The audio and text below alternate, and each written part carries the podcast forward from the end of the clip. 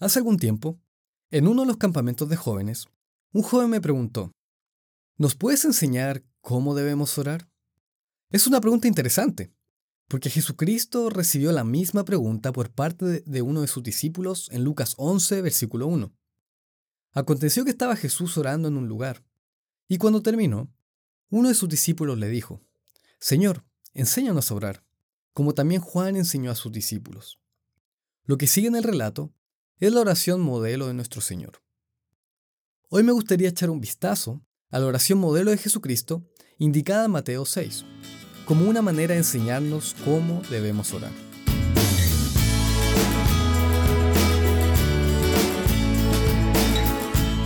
Soy Saúl Angarica y esta es una traducción del podcast de Scott Lord para la serie de podcast Algo para Reflexionar. En Mateo 6, parte del Sermón del Monte, Jesús enseñó a sus oyentes cómo deberían orar al Padre. En el versículo 5 al 8 dice, Y cuando ores, no seas como los hipócritas, porque ellos aman el orar en pie en las sinagogas y en las esquinas de las calles, para ser vistos de los hombres. De cierto os digo que ya tienen su recompensa. Mas tú, cuando ores, entra en tu aposento y cierra la puerta. Ora a tu Padre que está en secreto, y tu Padre que ve en lo secreto te recompensará en público. Llorando no uséis vanas repeticiones como los gentiles, que piensan que por su palabrería serán oídos. No os hagáis, pues, semejantes a ellos, porque vuestro Padre sabe de qué cosa tenéis necesidad antes que vosotros le pidáis. Lo que sigue es la oración modelo, dada por Jesucristo mismo para guiar nuestras oraciones. La oración parte en adoración a Dios, reconociendo su autoridad, y lo que sigue son siete requerimientos o siete categorías o siete diferentes tópicos por los que podemos orar. Son indicaciones para que podamos orar de manera más efectiva. Puedo sugerir y animarlos a considerar estos tópicos para moldear tus oraciones. No es necesario que digas toda la oración palabra por palabra, como muchas personas lo hacen hoy en día, haciéndolo una repetición sin mucho significado personal como dijo Jesucristo en los versículos que leímos anteriormente. Pero tomémonos un tiempo para examinar esta oración en detalle y ver lo que en verdad nos está sugiriendo que hagamos. Empieza diciendo, Padre nuestro. No dice mi Padre, dice nuestro Padre. Es interesante porque debemos tener presente que hay miles de personas orando al Padre, que no somos los únicos. Él es ante todo un Padre. Cuando pensamos en la relación que el Padre tiene en la familia, vemos que tiene un muy importante e íntimo rol en la vida de sus hijos.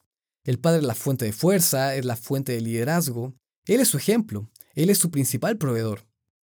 Cuando pensamos en nuestro Padre que está en los cielos, es algo muy importante en que reflexionar. Dios es un Padre que gobierna desde los cielos y muestra su divinidad, eternidad y grandiosidad. Él ve todo lo que sucede acá en la tierra y en el resto del universo. Luego, al reconocer esto, lo que sigue son siete peticiones. Las siete peticiones son siete solicitudes que nosotros pedimos a Dios que Él haga o que se hagan realidad. La primera es, santificado sea tu nombre. Ya que Él es santo, entonces su nombre es santo. Y este debe ser honrado y adorado, y cada día nosotros debemos honrarlo. Dios tiene muchos nombres, como el Eterno, el Dios de los ejércitos, el Sanador, el Proveedor, todos estos nombres son un reflejo de su santidad y de quién es Él en realidad.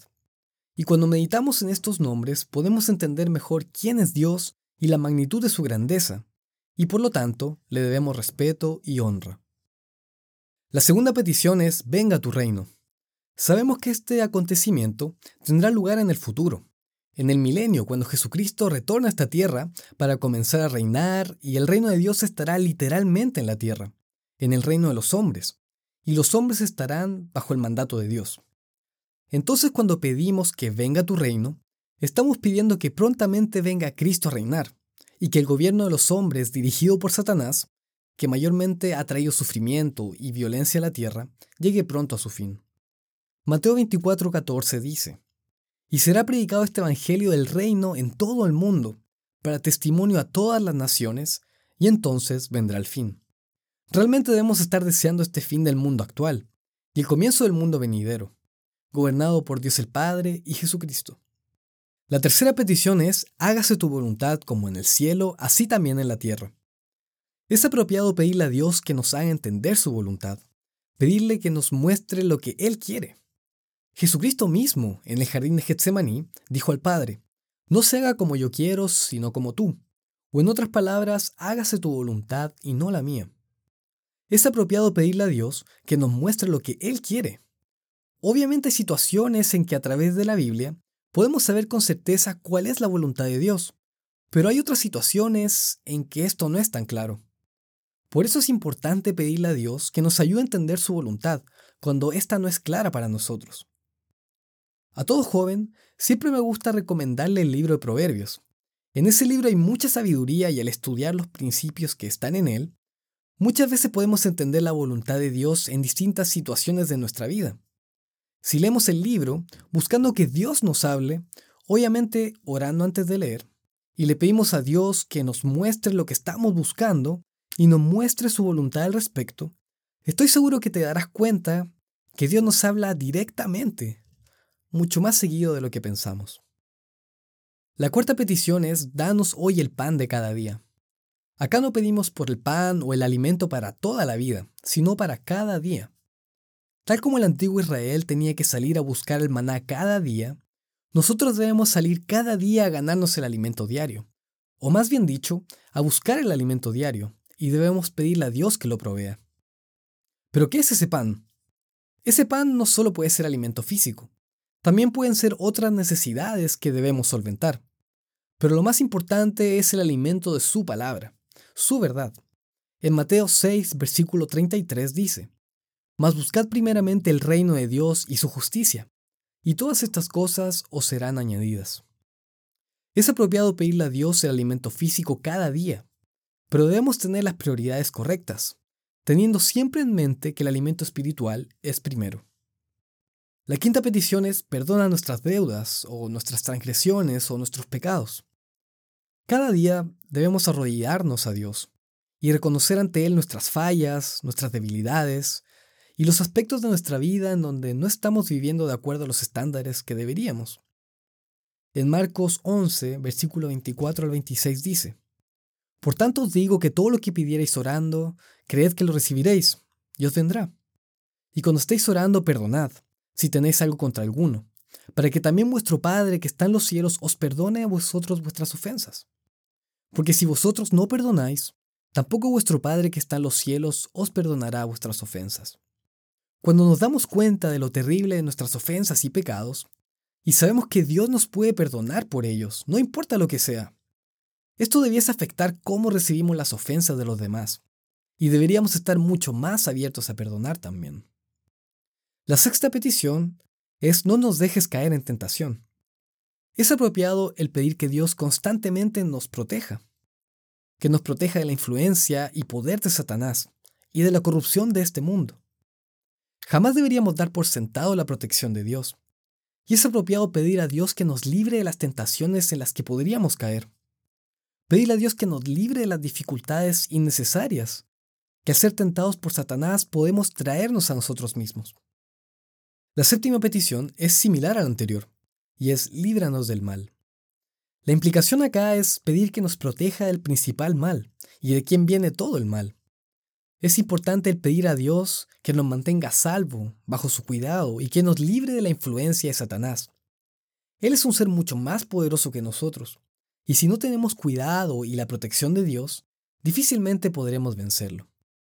Y finalmente, podemos concluir de la misma manera que se nos instruye en Mateo 6, versículo 13, porque tuyo es el reino y poder y la gloria por todos los siglos. Amén. Es decir, dando gloria a Dios con palabras de adoración. Entonces repasemos nuevamente desde el principio de la oración. Primero, reconocemos quién es Dios. Él es nuestro Padre, y si bien no debemos utilizar este término cada vez que oremos, debemos reconocer que Él es nuestro Dios y nuestro Padre. Pero no solo mi Padre, sino también el Padre de muchas, muchas otras personas. Y algunos de ellos, los miembros de la Iglesia, también oran a Él cada día. Por lo tanto, oramos a nuestro Padre en los cielos, que está sobre todo y ve todo lo que pasa en la tierra. Luego pasamos a las siete categorías de la oración. Número 1 santificado sea tu nombre. Al reconocer la santidad de su nombre y al reconocer que es nuestro Padre, vale la pena cuestionarnos. ¿Estamos viviendo nuestra vida de la manera que el santo Dios esperaría de sus hijos? Por lo tanto, no tan solo debemos reconocer que el nombre de Dios es santo, sino que también debemos pedirle ayuda para que nosotros nos comportemos de manera santa como representantes de Él en la tierra. Número 2. Venga tu reino. Pedimos a Dios que traiga su reino y que termine con el reinado de Satanás, que termine con los crímenes, con la crueldad y las dificultades de este mundo. Vendrá un tiempo en que los secuestros o los tiroteos serán solo recuerdos del pasado. Por eso debemos pedir, venga tu reino. Número 3. Hágase tu voluntad en el cielo y en la tierra. Debemos pedirle a Dios que nos muestre su voluntad cuando ésta no sea clara para nosotros. Puede ser en situaciones difíciles o en alguna decisión importante que tengamos que tomar. Es correcto pedirle a Dios que nos abra o nos cierre puertas cuando no sabemos qué puerta tomar. Número 4. Danos hoy el pan de cada día. Son las cosas que necesitamos cada día, tanto físicas como espirituales. Alimento físico, pero también alimento espiritual. U otras cosas como fuerza, paciencia, fe, carácter. Cosas que necesitamos para enfrentar cada día. Número 5. Perdona nuestras deudas u ofensas, como nosotros también perdonamos a nuestros deudores. Debemos pedir perdón a Dios por nuestros pecados y pedirle también que nos ayude a perdonar a los que nos ofenden.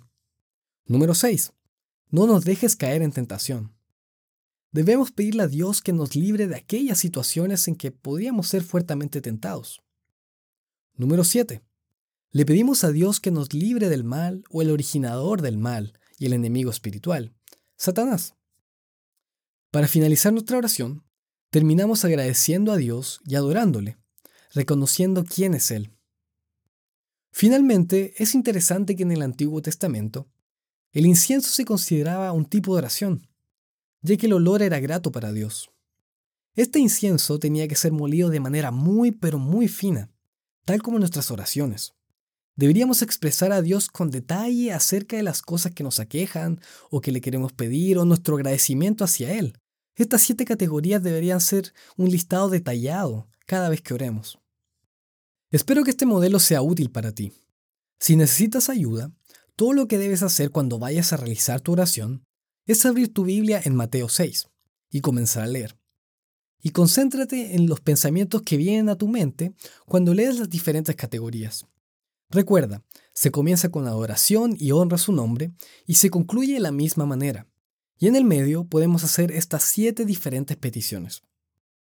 Espero que estas sugerencias y guías de cómo orar te ayuden en tus oraciones y puedas desarrollar una relación más cercana con Dios. Porque como nos comunicamos con nuestro Padre, es algo para reflexionar.